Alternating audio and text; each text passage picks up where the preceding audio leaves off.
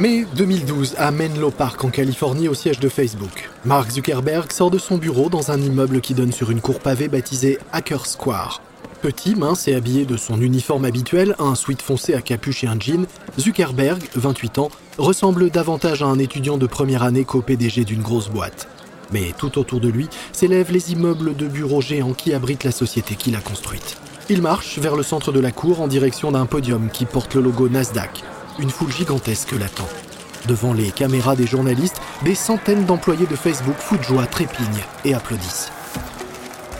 Le jeune PDG est sur le point d'introduire son entreprise en bourse. C'est l'introduction, l'IPO la plus attendue dans le monde de la tech depuis Google en 2004. Et si tout se passe comme prévu, Facebook récoltera 16 milliards de dollars aujourd'hui, soit près de 10 fois l'offre publique de Google à l'époque. Traditionnellement, les IPO ont lieu au Nasdaq à New York, mais il n'y a rien de traditionnel chez Zuckerberg. Et il en fait une fois de plus la démonstration aujourd'hui. Au lieu d'aller à New York sonner la cloche de Wall Street, il ne se déplace qu'à quelques centaines de mètres de son bureau. Il est 6h30 du matin et il monte sur le podium. Je veux juste dire quelques mots, et puis nous, nous sonnerons cette cloche et nous retournerons travailler. Pour l'instant, tout ça semble très important. Entrer en bourse est une étape importante dans notre histoire. Mais voilà, notre mission n'est pas d'être une simple entreprise.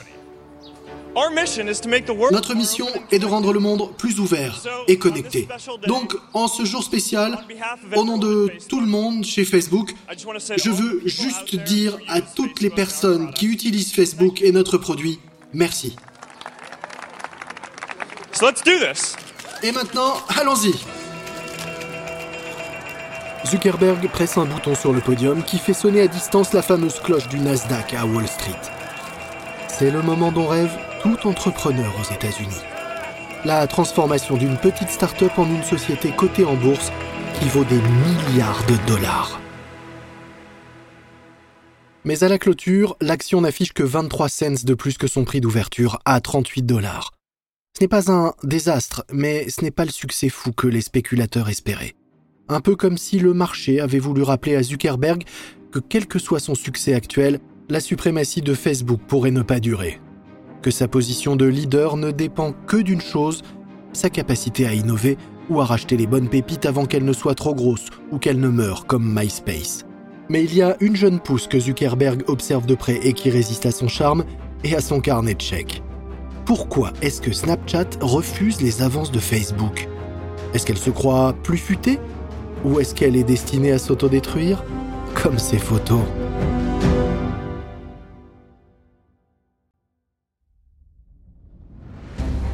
Vous écoutez Guerre de business de Wandery. Je suis Lomic Guillaume.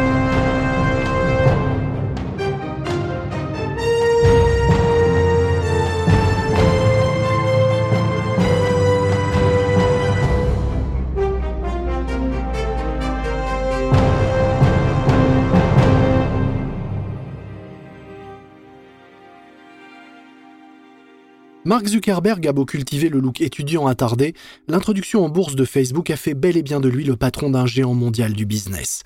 Évidemment, personne n'aurait pu prévoir qu'il en arrive là, si haut, si vite, mais il avait malgré tout de solides atouts pour réussir dans la vie.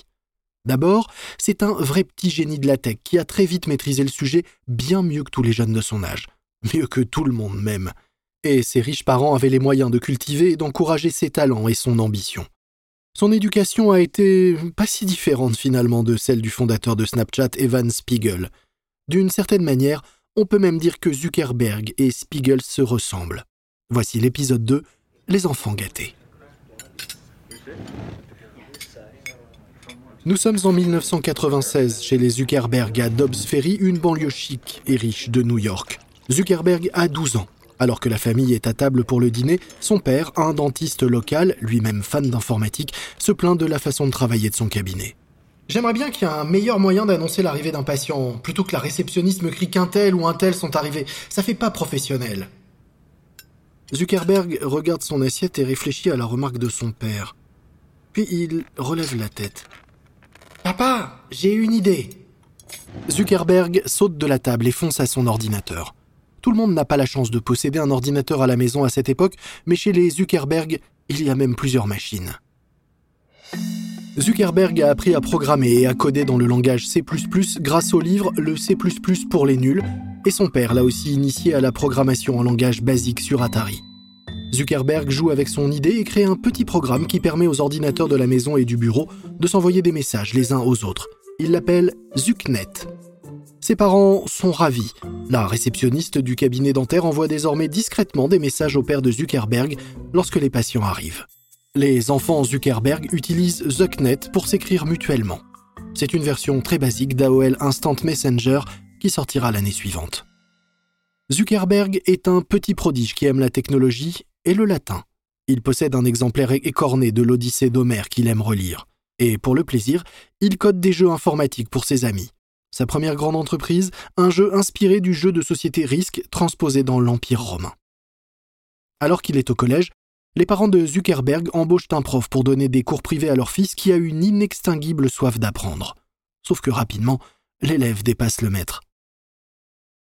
Lorsqu'il rentre au lycée, comme l'établissement public de sa ville ne propose pas de cours d'informatique, il s'inscrit au Mercy College à proximité pour étudier l'informatique de façon plus poussée.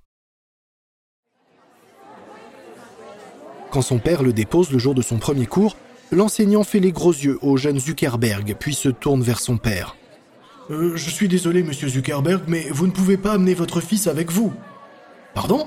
Oh non, non, non, c'est pas euh, moi l'élève, c'est lui. Lors de son année de licence, le jeune Marc rejoint l'internat d'élite Phillips Exeter Academy. La scolarité y coûte près de 50 000 dollars par an. En 2002, alors que la dernière année d'études de Zuckerberg arrive à son terme à Exeter, il traîne dans les dortoirs en écoutant de la musique avec des amis. Soudain, la playlist qu'il a créée sur iTunes affiche la dernière chanson de la liste. Tu sais, il n'y a vraiment aucune raison pour que mon ordinateur ne sache pas exactement ce que j'aimerais écouter ensuite. Ah, c'est une bonne idée de programme, ça. Ouais, je parie que nous pourrions programmer ça. Allons-y. Zuckerberg et son ami se mettent à écrire un programme qui apprend les goûts musicaux d'un auditeur, puis effectue une sélection personnalisée à partir de la liste de lecture de leur bibliothèque de chansons. Il crée un plugin pour lecteur MP3 qui conçoit des listes de lecture et les publie en ligne. Il l'appelle Synapse c'est comme une version précoce de Pandora, la web radio intelligente. Un site d'actualité high-tech repère l'invention des étudiants et en fait un article. Très vite, les géants de la tech ont vendu cette invention ingénieuse. C'est l'appel de la Silicon Valley au sens propre. Des représentants d'AOL et de Microsoft téléphonent à Zuckerberg dans sa petite chambre d'étudiant. Il n'est absolument pas préparé pour entendre les offres qu'on lui fait à 6 et 7 chiffres.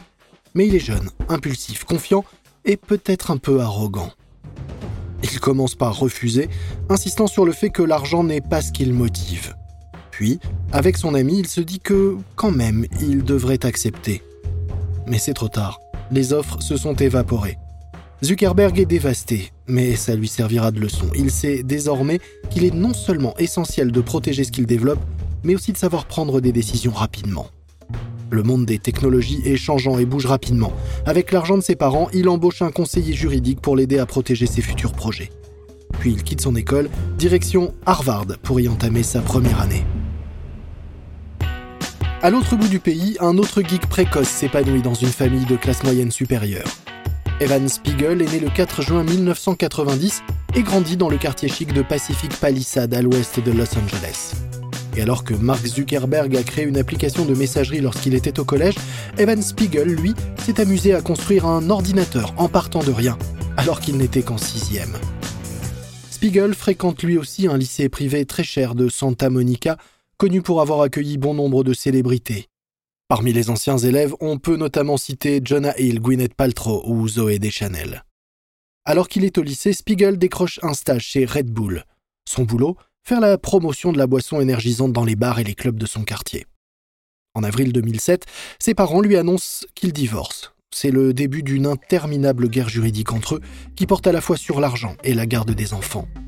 Dans le cadre de ce divorce, Spiegel découvre qu'il peut manipuler ses parents et profiter de leur désaccord pour négocier des choses à son avantage.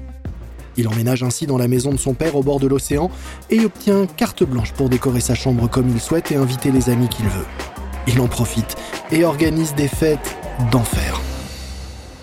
Spiegel dépense sans compter et se retrouve régulièrement à découvert. Son père insiste donc pour qu'il respecte son budget.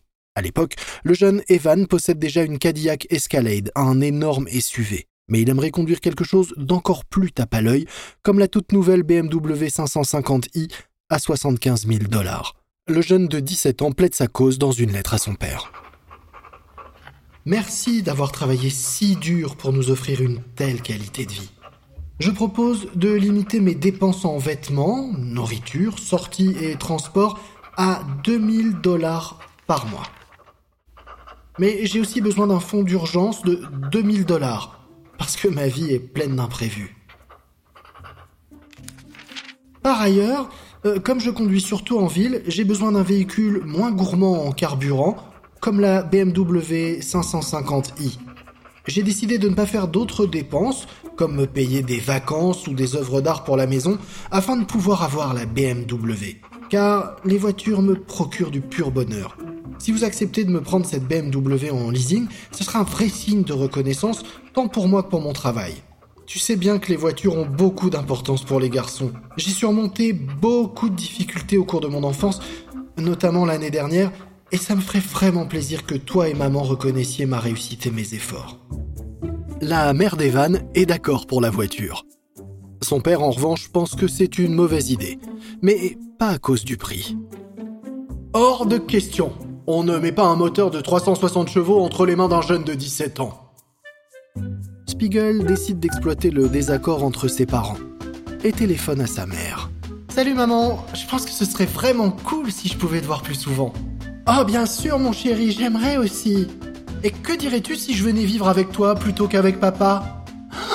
Ça serait génial. Tu sais que je veux vraiment cette BMW. Si je venais vivre avec toi, tu penses que tu pourrais m'y aider? Mais bien sûr, mon chéri. Il rassemble donc ses affaires et déménage chez sa mère. La BMW est à lui. À la fac, Spiegel n'est pas franchement le meilleur étudiant mais comme il bidouille pas trop mal sur Photoshop, il devient un assez bon graphiste. Suffisamment bon pour intégrer en 2008 le programme de design de Stanford sur les traces de son père.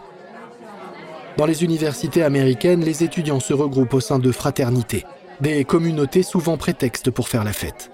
À Stanford, la fraternité la plus populaire est celle de Kappa Sigma. Lors de sa deuxième année, Spiegel s'installe dans la maison de la fraternité sur le campus. C'est là qu'il fait la connaissance de Bobby Murphy, un étudiant de quatrième année qui habite de l'autre côté du couloir. Murphy est intelligent et silencieux. Il étudie les maths et l'informatique. Les deux voisins de palier finissent par devenir bons amis. Ils s'entendent même si bien qu'ils décident de monter un business ensemble. Puis un deuxième. Ils créent d'abord le site web Future Freshman qui donne aux lycéens des conseils pour intégrer la bonne université. Mais c'est un échec. Puis ils développent une appli plutôt cool appelée Picaboo. Au printemps 2012, Spiegel est en dernière année à Stanford. Murphy a fini ses études et trouvé un job de développeur à San Francisco. Au départ, Picaboo n'a pas vraiment été un succès. Mais depuis que l'appli a été relancée il y a six mois sous le nom de Snapchat, le projet semble enfin décoller. L'appli commence à percer grâce aux collégiens, qui l'utilisent pour échanger des messages en classe. En avril 2012, le nombre d'utilisateurs de Snapchat atteint les 100 000. La plupart des adultes n'en ont pas encore entendu parler, mais ce n'est pas grave. En revanche, le succès est si rapide que les problèmes ne tardent pas à arriver avant même que Spiegel et Murphy ne puissent les anticiper. Spiegel est inquiet. Écoute, Bobby, j'arrive plus à payer les factures du serveur. Il nous coûte près de 5000 dollars par mois. D'accord, Evan. Je peux peut-être en payer une partie avec mon salaire. Ouais, bien sûr, ça aidera. Je viens aussi d'hériter de ma grand-mère, alors je peux mettre un peu de cash pour continuer. Murphy finit par y engloutir la moitié de son salaire. Les choses ne peuvent pas rester comme ça. Pour que leur projet soit viable, ils ont besoin d'argent. Et vite. Spiegel et Murphy ne le savent pas encore, mais ce sont les ados qui vont les sauver. Encore une fois. Un autre lycée, dans la Silicon Valley. Snapchat est très populaire ici. L'appli est aussi connue qu'Instagram ou Angry Birds. Une adolescente en parle à son père. Son père est un investisseur chez Lightspeed Venture Partners, un fonds bien connu qui mise sur les startups en phase d'amorçage. Il parle à son collègue, Jeremy Liu, de cette nouvelle application que sa fille vient de lui faire découvrir. Salut Jérémy, ma fille est obsédée par ce truc qui s'appelle Snapchat. Les utilisateurs peuvent s'envoyer des photos qui disparaissent. T'en as entendu parler? Euh non, mais c'est une idée intrigante. Ouais, on sait que les gens sont de plus en plus inquiets par rapport à leur vie privée sur les réseaux sociaux. Alors ça vaudrait le coup de creuser. Liu part donc à la recherche des créateurs de Snapchat. Mais il n'y a aucune information de contact sur leur site web. Aucun nom ne figure sur la page LinkedIn de Snapchat non plus. Alors, il cherche qui a déposé le nom de domaine et tombe enfin sur un nom. Il a été enregistré par Toyopa Group. En réalité, Toyopa est le nom de la rue où vit le père de Spiegel. Et comme le nom de Spiegel apparaît aussi, Liu finit par le trouver sur Facebook et lui envoie un message. Spiegel et Murphy acceptent de lui parler. Liu lance une conférence téléphonique avec Spiegel et Murphy. Bonjour, j'aime beaucoup ce que vous faites avec Snapchat et il semble que vous ayez la cote auprès des adolescents. Ouais, nous avons 100 000 utilisateurs. Waouh, 100 000 C'est beaucoup. Et ils augmentent de plus en plus vite. Nos utilisateurs sont 5 fois plus nombreux qu'il y a 3 mois. Oh, c'est très impressionnant. Écoutez, je veux investir. Spiegel retient sa respiration. Il est ravi. C'est le moment idéal. Ils ont besoin d'aide pour payer la location de leur serveur. Je peux mettre 485 000 dollars pour une petite part dans l'entreprise. Spiegel se réjouit en silence. Cela permettra de maintenir Snapchat à flot pendant des mois. Mais au téléphone, il n'en montre rien.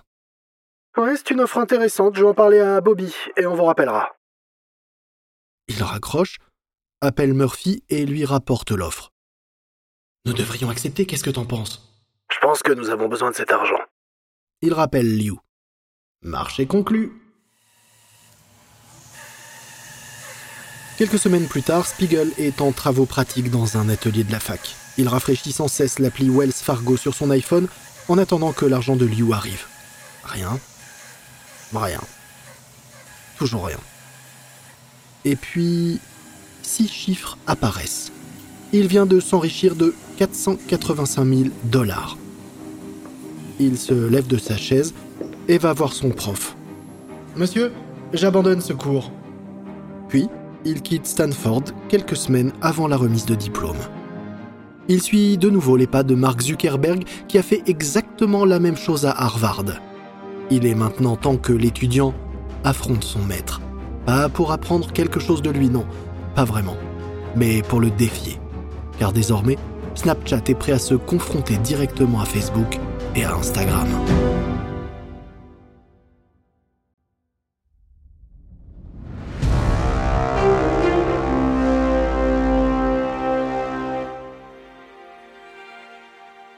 Novembre 2012.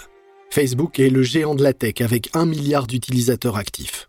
De son côté, Instagram, l'appli de partage de photos, compte plus de 80 millions d'utilisateurs.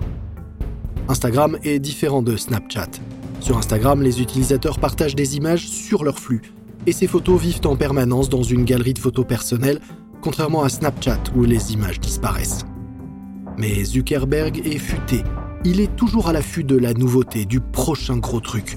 Il sait que les jeunes adorent Snapchat. Et il est intrigué par le fonctionnement de sa messagerie, sur laquelle les gens échangent entre eux des images légendées plutôt que de diffuser publiquement leurs photos sur un flux. Zuckerberg est obsédé par la connectivité, et cette fonctionnalité lui semble être une bonne façon pour les gens de communiquer entre eux. Snapchat n'est désormais plus un simple feu de paille, c'est un vrai business, et pour Facebook, une menace. À cette époque, les gens partagent déjà plus de 50 millions de photos sur Snapchat chaque jour. Facebook est toujours loin devant, avec 300 millions de photos partagées quotidiennement, mais Zuckerberg sait qu'il doit s'occuper de Snapchat maintenant, avant que l'appli ne soit trop chère à racheter, comme avec Instagram. Zuckerberg doit riposter, et il sait comment faire, en créant sa propre messagerie éphémère, bien sûr. Zuckerberg organise donc une réunion avec l'ensemble des développeurs de Facebook. Je veux que vous conceviez une appli qui envoie des discussions, des photos et des messages vidéo éphémères. Marc, ce serait une fonctionnalité supplémentaire sur Facebook? Non, tout se fait sur mobile maintenant. Et avec Facebook, nous sommes encore trop orientés ordinateur. Faites-en plutôt une appli mobile à part. Après quelques mois de bidouille, les développeurs créent Poke. Dans Poke, les utilisateurs choisissent un message texte, une photo ou une vidéo à envoyer, puis un ou des destinataires parmi leurs amis. Les utilisateurs peuvent dessiner sur la photo ou ajouter leur localisation, et l'expéditeur décide combien de temps il veut que le contenu reste visible avant de disparaître à jamais. C'est donc l'exacte réplique de Snapchat. Spiegel ne le sait pas encore, mais il est sur le point de se retrouver face à un concurrent très sérieux. Mais avant le lancement de Poke, Zuckerberg veut tâter le terrain. Nous sommes en novembre 2012 et Spiegel est revenu habiter chez son père dans la maison de Pacific Palisade. Il travaille sur Snapchat avec Bobby Murphy quand soudain... Merde alors Je viens de recevoir un email de Mark Zuckerberg. Et qu'est-ce qu'il dit? Euh, Salut Evan, je suis un grand fan de ce que vous faites avec Snapchat. J'aimerais bien vous rencontrer pour que vous m'expliquiez comment vous voyez les choses. Euh, si vous êtes d'accord, faites-le moi savoir et nous pourrions discuter au siège de Facebook un après-midi. Pour un jeune entrepreneur, recevoir un tel mail, c'est énorme. Une discussion privée avec Mark Zuckerberg, le jeune PDG milliardaire du réseau social le plus puissant du monde. Mais Spiegel est du genre sûr de lui. Et face au mail, il garde la tête froide. Je vais lui répondre, mais c'est lui qui devrait venir chez nous, pas l'inverse. Merci, smiley. Je serai heureux de vous rencontrer. Je vous ferai signe quand je viendrai dans la baie de San Francisco. Oui, c'est un peu insolent. Mais Zuckerberg ne se laissera pas démonter. Il fait lui-même le voyage jusqu'à Los Angeles pour rencontrer Spiegel en tête à tête. Et il est bien décidé à mettre la pression sur le jeune entrepreneur. Je vais te donner une info top secrète on est en train de lancer une nouvelle appli baptisée POC. C'est une messagerie pour envoyer des photos et des vidéos éphémères. Spiegel fixe Zuckerberg droit dans les yeux en essayant de conserver une expression neutre. Elle va être lancée dans quelques jours. Pour le lancement, nous allons même remplacer le grand panneau Facebook à l'entrée du campus par l'icône POC. Le message de Zuckerberg est clair. Nous allons vous écraser. Spiegel essaye de ne rien laisser transparaître. Hmm, c'est intéressant. Spiegel semble calme, mais au fond de lui, il est terrifié. Cela pourrait bien être la fin, la fin de sa société, la fin de ses rêves de géant de la tech. Il n'a pas d'autre choix que de la boucler et d'espérer que, d'une façon ou d'une autre, Poke échoue. Mais il n'abandonnera pas sans se battre. Lui et Murphy se remettent au travail. Ils vont immédiatement sur Amazon et commandent un livre pour chacun de leurs six employés. Le titre L'art de la guerre de Sun Tzu. La bataille ne fait que commencer. Le 21 décembre 2012, Facebook lance Poke. C'est le premier tir direct de Facebook sur son nouveau concurrent. Spiegel est sur ses gardes. Zuckerberg lui envoie un message ce jour-là. J'espère que ça vous plaira. Mais Spiegel ne veut même pas voir l'application qui pourrait bien causer sa perte. En effet, pour se concentrer totalement sur Snapchat et éliminer toute distraction, Spiegel a désactivé son compte Facebook. Il ne peut donc pas tester Poke lui-même, mais Murphy a toujours un profil Facebook actif. Spiegel l'appelle. Alors, Bobby, ça ressemble à quoi? Attends, attends, laisse-moi l'ouvrir. Et dépêche-toi Oh, mec. Oh non, c'est presque une copie exacte. Spiegel est sous le choc. Comment est-il possible que Facebook vole purement et simplement leur idée dans son intégralité? Le lendemain, Poke est déjà numéro un des téléchargements dans l'App Store. Mais la presse présente l'appli comme une copie de Snapchat. Le blog le plus influent du secteur, TechCrunch, écrit ainsi que les deux applis sont extrêmement similaires. En fait, les dizaines d'articles qui paraissent sur Poke ne font que le comparer avec Snapchat. Du coup, la publicité crée un effet de halo pour Snapchat. Les gens se demandent mais quelle est cette appli que Facebook aurait copiée? Ils commencent à la télécharger et à l'utiliser. Et ils trouvent que Snapchat est bien mieux que Poke. Quelques jours plus tard, c'est un miracle de Noël. Snapchat se hisse au numéro 4 dans l'App Store, tandis que Poke disparaît du top 30. Pour Facebook, c'est une déculottée l'appli lancée par le site le plus puissant du monde vient de se faire distancer par celle créée par deux amis d'une fraternité étudiante âgée seulement d'une vingtaine d'années Zuckerberg enrage. Il est temps de faire la même chose que la dernière fois qu'il a été menacé. Il est temps de faire la même chose qu'avec Instagram. Si tu ne peux pas les battre, achète-les. Février 2013, au siège de Snapchat, dans la maison du père de Spiegel. L'équipe vient de réaliser une levée de fonds de 13,5 millions de dollars, ce qui valorise désormais la jeune start-up à plus de 60 millions de dollars. Mais la fête va rapidement tourner court.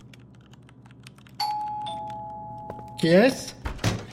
Spiegel et Murphy viennent de recevoir une assignation en justice. 18 mois après l'avoir éliminé de l'entreprise, leur ancien condisciple de fraternité étudiante et ami, Reggie Brown, poursuit Snapchat en justice. Spiegel ouvre l'enveloppe et commence à parcourir les documents. oh, Je peux pas y croire. Reggie affirme que c'est lui qui a eu l'idée de Snapchat et du logo. Il veut un tiers de la société. Mais c'est quoi ça? Il a rien fait et maintenant il veut un tiers du business? Murphy voit immédiatement qu'un procès pourrait vraiment ralentir leur développement. Evan, laisse les avocats s'en occuper. Nous avons une entreprise à construire. En plus de la guerre contre Facebook, désormais Snapchat a une nouvelle bataille à mener. En interne, cette fois-ci. Dans le prochain épisode, le lancement d'une nouvelle fonctionnalité de Snapchat va modifier la façon dont nous partageons les images et infos sur les réseaux sociaux. Et Mark Zuckerberg fera une offre à Spiegel, une offre qui, pense-t-il, on ne peut pas refuser. Wandery vous a proposé Guerre de business. J'espère que vous avez apprécié cet épisode et je vous invite à vous abonner sur Apple Podcast, Spotify, Capital.fr et toutes les applications d'écoute de podcast ainsi que sur wandery.com. Pour lire les notes de cet épisode, simplement sur l'image ou faites-la glisser. Vous trouverez quelques offres de nos partenaires et sponsors, regardez-les avec attention, vous soutiendrez notre émission en les soutenant eux. Si ce podcast vous a plu, n'oubliez pas de nous noter 5 étoiles et s'il vous plaît, parlez-en à vos amis et proches et invitez-les à s'abonner eux aussi. Une précision sur les dialogues que vous avez entendus dans cet épisode, nous ne pouvons pas savoir exactement ce qui s'est dit, mais sachez que ces conversations ont été reconstituées à partir d'une enquête des plus approfondies. Je suis Lomique Guillot, ce programme a été enregistré en version originale par David Brown, Nathalie Robemed a écrit cet épisode. Karen Lowe est notre productrice principale et notre rédactrice en chef, Emily Frost a supervisé le récit. Montage et production sonore par Jenny Lower Beckham, son original Kyle Randall pour Bearea Sound. Notre producteur exécutif est Marshall Lewy, créé par Hernan Lopez pour Wandery.